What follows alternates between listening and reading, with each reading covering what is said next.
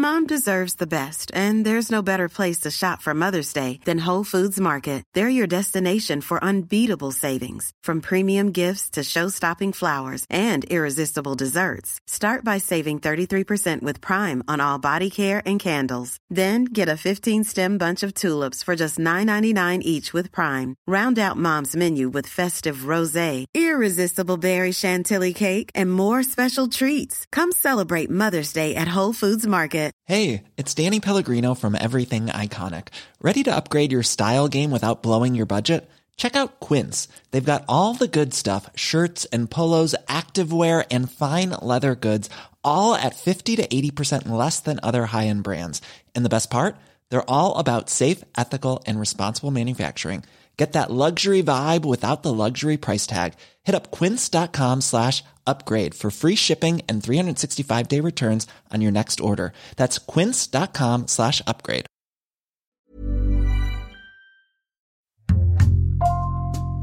Bonjour, c'est Jules Lavie pour Code Source, le podcast d'actualité du Parisien. Wagner est une organisation paramilitaire russe forte de plusieurs milliers de mercenaires qui officiellement n'existent pas. Présente en Ukraine, en Libye, en Centrafrique ou encore au Mali, elle sert les intérêts de la Russie et elle serait dirigée par un proche de Vladimir Poutine, l'homme d'affaires Evgeny Prigogine. D'après les Nations Unies, plusieurs mercenaires de Wagner se sont rendus coupables d'exactions comme des viols, des assassinats et des actes de torture.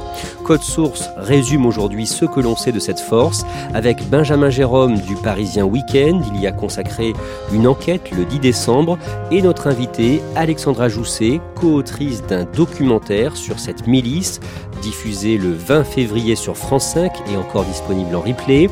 Wagner, l'armée des ombres de Poutine. Benjamin Jérôme, le 28 février, le journal britannique Times affirme que des mercenaires russes sont déployés en Ukraine pour une mission bien particulière. Oui, on parle de 300 à 400 hommes qui seraient euh, effectivement arrivés en Ukraine cinq semaines avant le, le début du conflit. Le Times se dit qu'ils sont là tout simplement pour aller tuer le président ukrainien. Ils disent aussi qu'ils sont là pour supporter euh, l'avancée des troupes officielles euh, russes. C'est quoi la force Wagner d'un mot? La force Wagner, ce sont des mercenaires euh, principalement russes. C'est une organisation informelle qui n'est même pas reconnue par la Russie, mais dont on s'aperçoit très vite qu'ils épousent tous les intérêts du Kremlin et qu'ils sont sur des théâtres d'opération qui intéressent Moscou. Alexandra Jousset, vous venez de réaliser un documentaire sur la milice Wagner que vous co-signez avec une autre journaliste, Ksenia Bolchakova, documentaire diffusé le dimanche 20 février sur France 5, après une enquête qui a duré plus d'un an. Officiellement, la force Wagner n'existe pas? Expliquez-nous ça. C'est ça qui est très compliqué, c'est pour appréhender le phénomène Wagner. On sait que c'est des mercenaires et on sait que l'organisation en elle-même existe, vu que ceux qu'on a pu rencontrer ont des numéros de matricule. On sait qu'il y a des endroits dans les villes qu'on a repérés où ils vont euh, récupérer leur argent parce qu'ils sont payés en cash. Il y a une organisation comme ça, mais officiellement, rien n'existe. Et tout est dans l'ombre, en fait, tout est illégal. Benjamin Jérôme, la force Wagner aurait vu le jour en 2014 en Ukraine au moment de l'annexion de la péninsule de Crimée par la Russie et le début de la guerre dans le Donbass. On les découvre, il y a des premières images qui apparaissent en 2014 en Crimée et puis également euh, à l'est du pays. Euh, à l'époque, il faut bien se rappeler que c'est le début de la guerre, qu'il y a des indépendantistes pro-russes et que effectivement il y a ces paramilitaires qui n'ont pas d'emblème et qui vont se joindre à certains groupes séparatistes. Et dans les années qui suivent, euh, la force Wagner combat aussi en Syrie. Effectivement, elle réapparaît en Syrie, elle se bat notamment contre euh, Daesh, mais pas seulement, il y a un combat euh, en 2018 contre les forces kurdes. Et ce, groupe de supplétifs va s'efforcer notamment de récupérer des champs de pétrole qui sont tombés aux mains des terroristes. Alexandra Jousset, plus récemment, des mercenaires euh, de Wagner ont combattu en Libye. Pour qui? Alors, ils ont combattu aux côtés du maréchal Haftar. La Libye est séparée en deux. À l'ouest, le gouvernement de Tripoli, reconnu par la communauté internationale, et à l'est, le gouvernement de Benghazi, qui est dirigé par le maréchal Haftar, qui est un proche de Muammar Kadhafi. Pour combattre aux côtés du maréchal Haftar, ils ont utilisé des moyens qui sont des moyens, si vous voulez, qui ne sont pas normalement mis à disposition de mercenaires. Ils utilisaient des MiG, des MiG-29, donc des avions de chasse. C'est compliqué d'imaginer des mercenaires utiliser des avions de chasse russes sans avoir évidemment une forme d'autorisation du gouvernement russe. Depuis 2018, euh, la milice Wagner est aussi présente en Centrafrique. Historiquement, dans la sphère d'influence française, ce pays est désormais sous la coupe de Wagner. Les mercenaires y ont été déployés depuis 2018 avec deux missions. Contrôler ce territoire et mettre la main sur les principales ressources naturelles. Dès notre arrivée à Bangui, nous découvrons ces hommes armés. Ils ne portent pas d'insigne et ont le visage masqué. Bien qu'ils soient partout, il est interdit de les filmer. Il faut savoir qu'ils sont arrivés avec un mandat de l'ONU. C'est-à-dire qu'il y a une coopération entre la Russie et la Centrafrique pour fournir des armes et pour fournir des instructeurs chargés de former l'armée centrafricaine. Sauf qu'en en fait, euh, il est impossible auprès du Conseil de l'ONU d'avoir une liste de ces instructeurs. Et ce qu'on a vu arriver surtout, c'est que c'est des mercenaires de Wagner qui ont pris la place de ces instructeurs et qui donc n'ont pas fait que instruire l'armée locale, mais surtout ont combattu à leur place. Benjamin Jérôme, les mercenaires de Wagner sont accusés de meurtre, d'actes de torture. L'une de ces exactions ne fait aucun doute car elle a été filmée, une vidéo qui a commencé à circuler sur Internet à partir de, 2017, vidéo tournée en Syrie.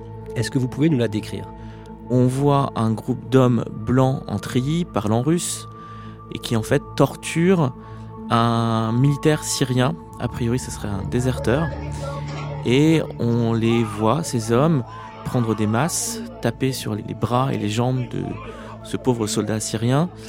La vidéo se poursuit jusqu'à la décapitation de cet homme.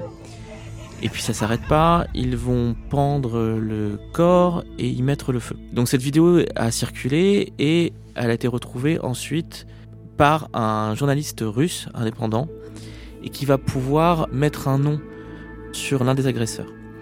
Et il se trouve que cet agresseur est donc un russe et il est lié à la force Wagner. Alexandra Jousset, dans votre documentaire, pour la première fois, un ancien mercenaire de Wagner accepte de parler à visage découvert. Il s'appelle Marat Gabidouline, il a 56 ans. Est-ce qu'il reconnaît l'existence de ces crimes commis par Wagner en marge de leurs opérations militaires? Il ne peut pas nier cette vidéo de crime de guerre en Syrie. En revanche, il dit que c'est un acte isolé de cinq fous et que ça ne correspond pas du tout à la mentalité de Wagner. Il a quand même accepté à demi-mot de nous dire est-ce qu'on respecte les conventions de Genève? Non. Il nous dit effectivement en Syrie, quand on arrivait dans un village, si on avait besoin de dormir quelque part, on mettait dehors euh, les familles et on prenait leur maison et on dormait dedans et on se servait chez eux. Donc il reconnaissait quand même des mœurs, si vous voulez, typiques du mercenaire. En revanche, il reconnaissait pas ses exactions. Et il nous dit c'était contraire à mon éthique. Lui, Marat Gabidouline, pourquoi est-ce qu'il a fait le choix d'aller dans la force Wagner? En fait, il a fait l'armée, il est sorti de l'armée, il a agi comme homme de main pour des hommes de la pègre en Sibérie. Et à cette occasion, il a tué un homme, il a été arrêté, il a été en prison. Quand vous êtes en prison, en fait, vous pouvez plus retourner à l'armée. Vous n'avez pas le droit quand vous avez un casier judiciaire. Et du coup, euh, l'option pour lui, c'était de rentrer dans une compagnie militaire privée. Une des motivations principales, c'était bien sûr l'argent. Par rapport aux standards russes, on était bien payé. Combien gagnent les mercenaires de Wagner? Lui, au camp d'entraînement, il gagne 1800 euros. Et ensuite, en mission avec les primes, ils peuvent gagner beaucoup plus. Ça peut monter jusqu'à 3 000, 4 000 euros. Ce qui est énorme par rapport au salaire moyen russe, en fait. Euh, dans les régions de Sibérie, on parle de 300, 400 dollars par mois. Donc, euh, c'est quand même des salaires qui sont très conséquents par rapport au, salaire moyen. Le groupe Wagner compterait au total entre 3 000 et 5 000 hommes, d'après des estimations. Benjamin Jérôme, le chef de cette force, s'appelle Dimitri Outkin. Il a 51 ans. D'abord, à quoi est-ce qu'il ressemble physiquement? Alors, il est grand, chauve, il est très anguleux, il a les yeux très enfoncés dans les orbites, il est musculeux mais sec, et il a des tatouages euh, nazis au niveau des épaules. Qu'est-ce que l'on sait euh, sur lui? Ce serait un ancien militaire des forces spéciales de l'armée russe. Et c'est lui qui aurait donné son nom à la force Wagner parce que Wagner c'était son nom de guerre, parce que Wagner était le compositeur préféré d'Hitler. Dimitri Outkin avait déjà pour nom de guerre Wagner quand il servait dans l'armée russe. Pourquoi un tel surnom Parce qu'il serait un grand admirateur d'Hitler et de toute la symbolique nazie. Il a des tatouages inspirés du Troisième Reich et de l'esthétique fasciste. On dit qu'il adhère entièrement à cette idéologie. Aujourd'hui, Dimitri Outkin est toujours le commandant de la compagnie militaire privée Wagner. Au-dessus de lui, Alexandra Jousset, il y a un richissime homme d'affaires russe, un oligarque, un certain Evgeny Prigogine, un homme de 60 ans. Qui est-il? Alors Evgeny Prigogine, c'est lui aussi un repris de justice. Il a passé euh, huit ans dans une colonie pénitentiaire. Il a été arrêté pour extorsion. Et ensuite, quand il est sorti, il a commencé à faire fortune en montant des chaînes de hot dog à Saint-Pétersbourg. Petit à petit, il a réussi dans le business de la restauration. Il avait des restaurants assez huppés à Saint-Pétersbourg et c'est là où il a rencontré le maire adjoint de l'époque, dans les années 90, qui était Vladimir Poutine. Et euh, il entretient du coup à partir de ce moment-là une relation très privilégiée avec Vladimir Poutine, qui à partir du moment où il devient président emmène tous ses invités VIP dîner chez Evgeny Prigogine. C'est comme ça qu'on a des photos de lui en train de servir Jacques Chirac ou George Bush. Et puis petit à petit, en fait, il commence vraiment à faire fortune, enfin une fortune considérable, quand il gagne les contrats de fourniture de cantines scolaires et les contrats de fourniture de cantines de l'armée. Pour terminer de compléter son portrait, il est sur la liste des hommes recherchés par le FBI parce qu'il est considéré comme celui qui a organisé les campagnes de désinformation qui ont eu lieu dans les élections présidentielles américaines de 2016 en faveur de Donald Trump. D'un mot, est-ce qu'on peut dire que c'est un proche de Poutine? C'est un proche de Poutine et euh, il le connaît depuis toujours. Poutine a une immense confiance en lui. Poutine qui est assez paranoïaque accepte d'être servi par lui directement. Et d'ailleurs, il a ce surnom que tout le monde en connaît, c'est le Poutine's chef, donc le cuisinier de Poutine. Un clin d'œil à ses activités en tant que restaurateur et aussi parce que c'est lui qui effectue les bases œuvres du Kremlin. Yevgeny Prigogine est donc euh, le grand patron de la force Wagner. Officiellement, il n'a aucun lien avec l'état-major russe et pourtant, dans votre documentaire, Alexandra Jousset, vous apportez la preuve du contraire. C'est Marat Gabidouline, donc l'ancien mercenaire qui en parle dans notre film et qui nous dit Wagner est une filiale du gouvernement russe. Il n'existe aucun document pour euh, prouver ça. Même si nous, au travers de notre enquête, on a par exemple eu des preuves d'échange entre l'état-major de Wagner, notamment dans les opérations en Libye, et l'état-major russe, où on voit des rapports qui sont envoyés par l'état-major de Wagner à l'état-major russe. Mais tout ça se fait dans une zone grise, en fait. Et dans votre documentaire, il y a également une vidéo où l'on voit Yevgeny Prigogine, l'homme d'affaires, avec de hauts dignitaires militaires russe en Libye. Exactement, cette vidéo a fuité sur les réseaux sociaux, elle n'était pas censée sortir, elle n'a pas été filmée par les Russes, mais elle a été filmée par les équipes du maréchal Haftar qui se rendaient en Russie pour essayer d'obtenir des armes. Il rencontrait à ce moment-là le ministre de la Défense Sergei Shoigu et euh, le chef d'état-major des armées russes, monsieur Gerasimov. Et à la table des négociations, à la gauche de monsieur Shoigu, se trouve Evgeny Prigogine. Ce qui est quand même incroyable parce que ça montre évidemment la connivence et les liens étroits qu'il y a entre le ministère de la Défense russe et M. Prigogine, qui serait à la tête de Wagner. Les porte-paroles russes ont dit que si Evgeny Prigogine était présent ce jour-là à la réunion, c'est parce qu'il assurait le service de traiteur de la rencontre et que c'est pour ça qu'il était assis à la table des négociations. Alexandra Jousset, euh, j'imagine que Vladimir Poutine, euh, lui non plus, ne reconnaît pas l'existence de cette force? C'est plus compliqué que de ne pas reconnaître l'existence de Wagner, c'est qu'il nie tout lien entre le gouvernement russe et Wagner. À chaque fois qu'on lui pose la question, il déjà reprend pas le terme de Wagner, mais surtout il dit s'il y a des militaires russes ou des mercenaires russes qui se battent, ça n'a aucun lien avec le gouvernement russe. Parce qu'en fait, c'est à ça que sert Wagner. C'est le concept du déni de plausibilité. C'est un concept qui a été théorisé par la CIA d'abord. Et c'est cette idée de dire qu'on emploie des mercenaires et que si euh, ça se passe mal, et eh ben du coup, euh, la Russie peut dire ça n'est pas nous, c'est Wagner. Adressez-vous aux dirigeants de Wagner. Nous n'avons aucun lien avec eux. L'intérêt d'utiliser Wagner, c'est que tous les gens qui meurent sous la bannière Wagner, si vous voulez, ne sont pas reconnus comme des combattants russes. Donc déjà, ils n'ont pas de pension, ça c'est quand même un avantage économique.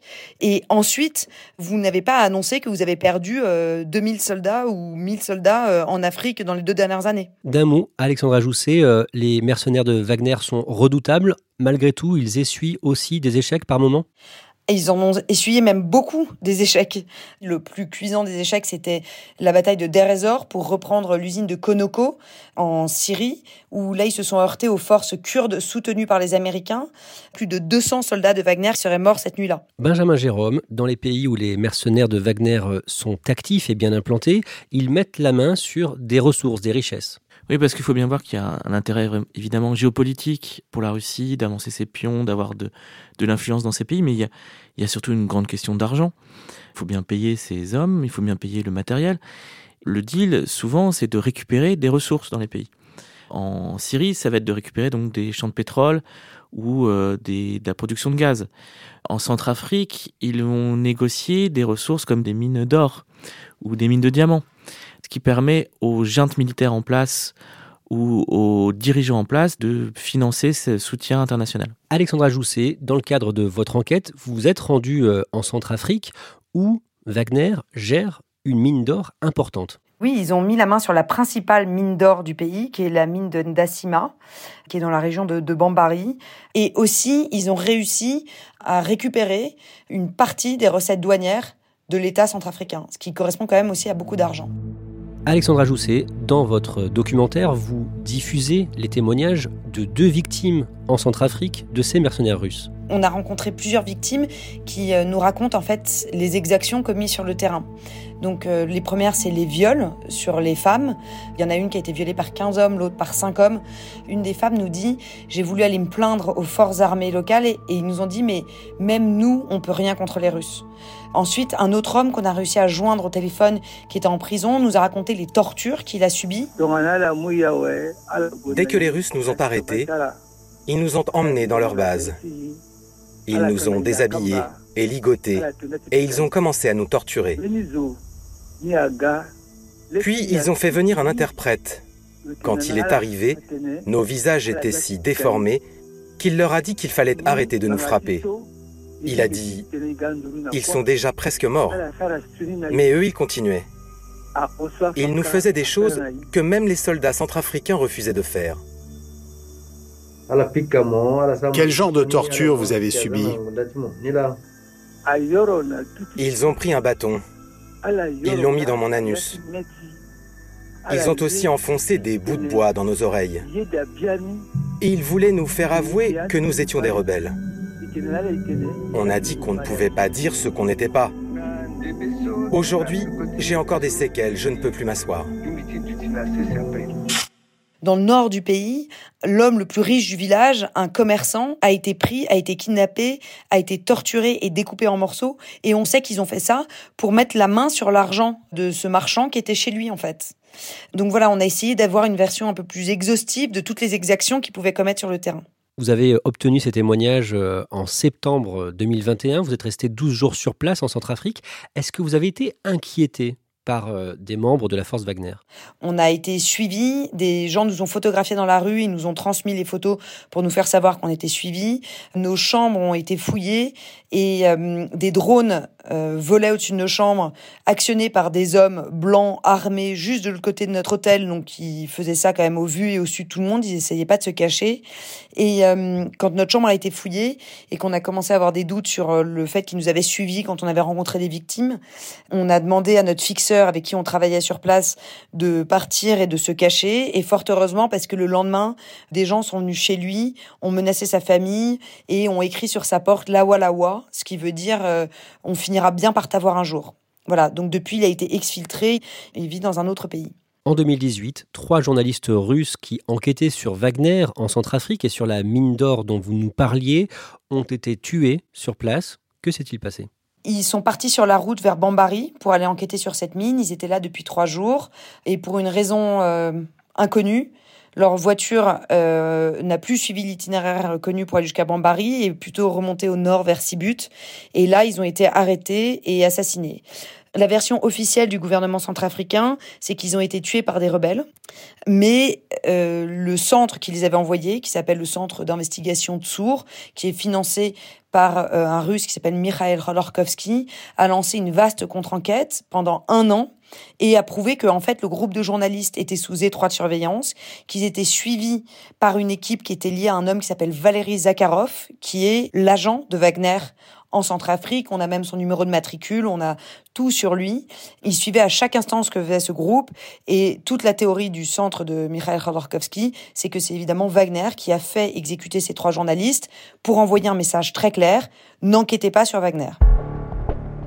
Benjamin Jérôme, depuis quelques mois, Wagner s'est implanté au Mali. Oui, on retrouve un petit peu la même situation avec une junte militaire qui a pris le pouvoir et qui a besoin de soutien pour se maintenir, tout simplement, alors qu'une partie du pays est en proie au terrorisme. Donc, euh, cette junte militaire s'est rapprochée de Wagner avec deux objectifs combattre le terrorisme dans le nord du pays, mais également protéger cette junte militaire en place. Alexandra Jousset, au Mali aussi, Wagner va essayer de s'emparer de richesses?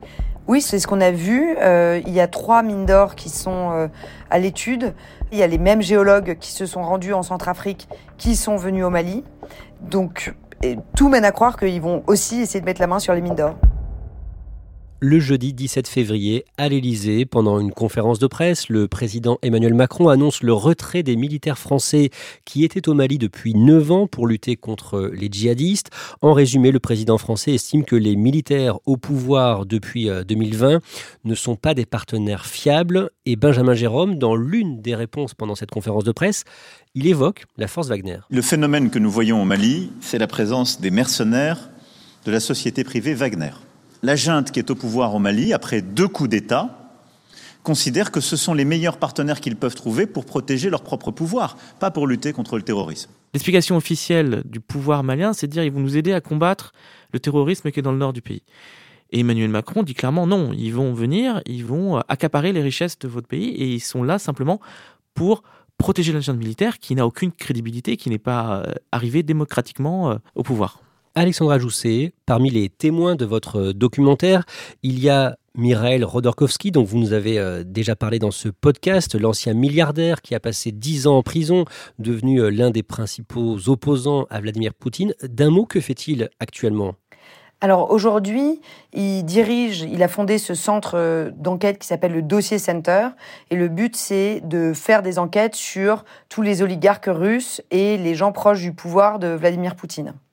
Donc il finance en fait des enquêtes sur la Russie. Que dit-il sur la force Wagner? Pour lui, quel est le but du pouvoir russe avec ses mercenaires? Mikhail Khodorkovsky, il est évidemment extrêmement critique de Vladimir Poutine. Il dit que c'est un homme qui a jamais digéré euh, l'échec et la fin de l'URSS. C'est quelqu'un qui fait a un esprit de revanche et que euh, il n'a de cesse de vouloir récupérer et de retrouver la grandeur de la Russie. Et pour ça, tous les moyens sont possibles. Mais son moyen favori, celui qui préconise plus que tout, c'est la violence, parce que c'est que ça qu'il comprend. C'est ce que dit Mikhail Khodorkovsky. Il dit Vladimir Poutine ne fonctionne et n'agit que avec le levier de la violence. Les pays occidentaux n'ont plus conscience du fait que pour défendre certains intérêts, il faut être prêt à mourir. Poutine est profondément persuadé que tous les problèmes se résolvent par la violence. Et l'Occident doit faire un choix. Soit il cède partout où Poutine a des intérêts, soit il se montre prêt à répondre à la violence par la violence. Le jour que nous attendons tous, où régnera la paix et où les problèmes se régleront lors de conversations cordiales, ce jour n'est pas arrivé. Et l'Occident va en payer les frais. La leçon va être rude.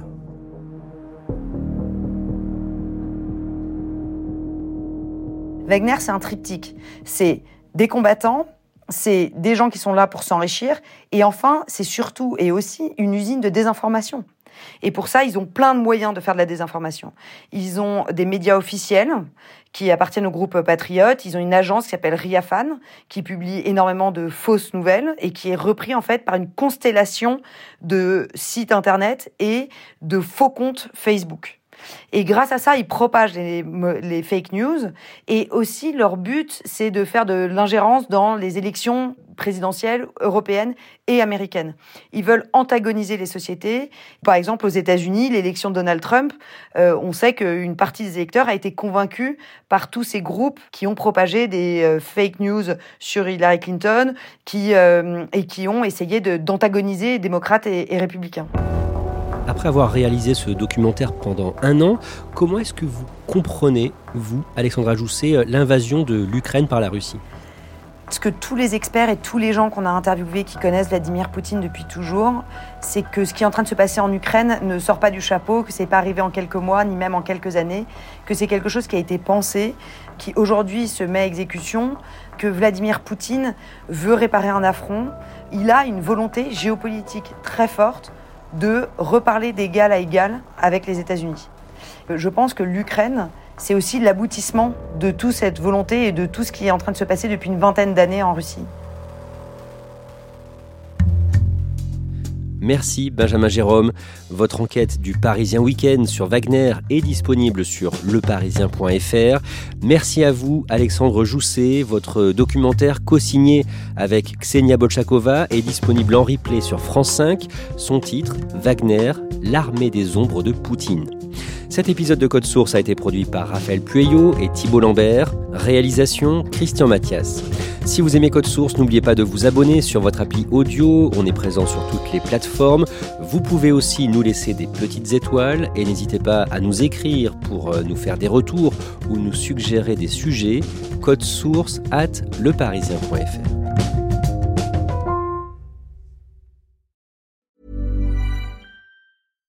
Hi, I'm Daniel, founder of Pretty Litter. Cats and cat owners deserve better than any old-fashioned litter. That's why I teamed up with scientists and veterinarians to create Pretty Litter. Its innovative crystal formula has superior odor control and weighs up to 80% less than clay litter. Pretty Litter even monitors health by changing colors to help detect early signs of potential illness. It's the world's smartest kitty litter.